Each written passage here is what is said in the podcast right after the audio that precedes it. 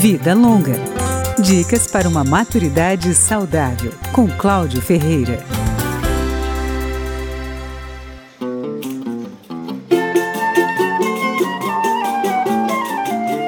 A força da música junto aos idosos emocionou os integrantes do Regional da Serra, um grupo de chorinho de Belo Horizonte que fez apresentações em 16 casas de repouso públicas da capital mineira. O projeto teve apoio da Lei Municipal de Incentivo à Cultura e durou dois meses.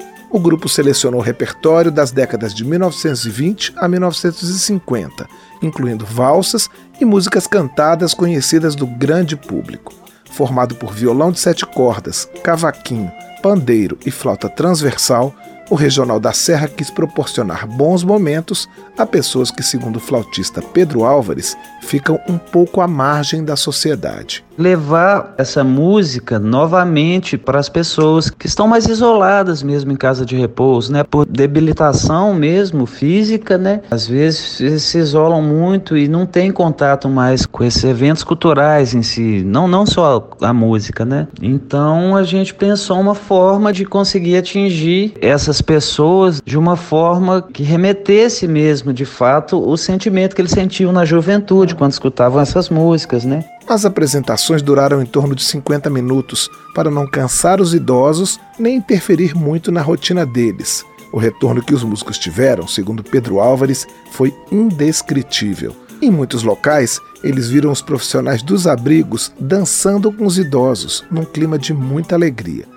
O flautista lembra particularmente de um senhor de 100 anos e da mulher dele, de 93, que ficavam abraçados enquanto assistiam ao show.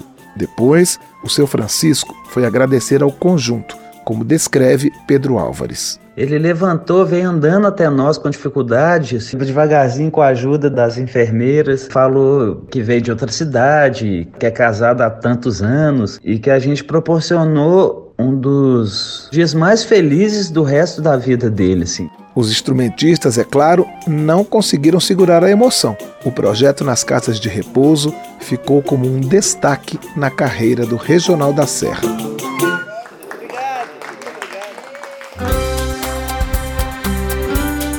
Vida Longa, com Cláudio Ferreira.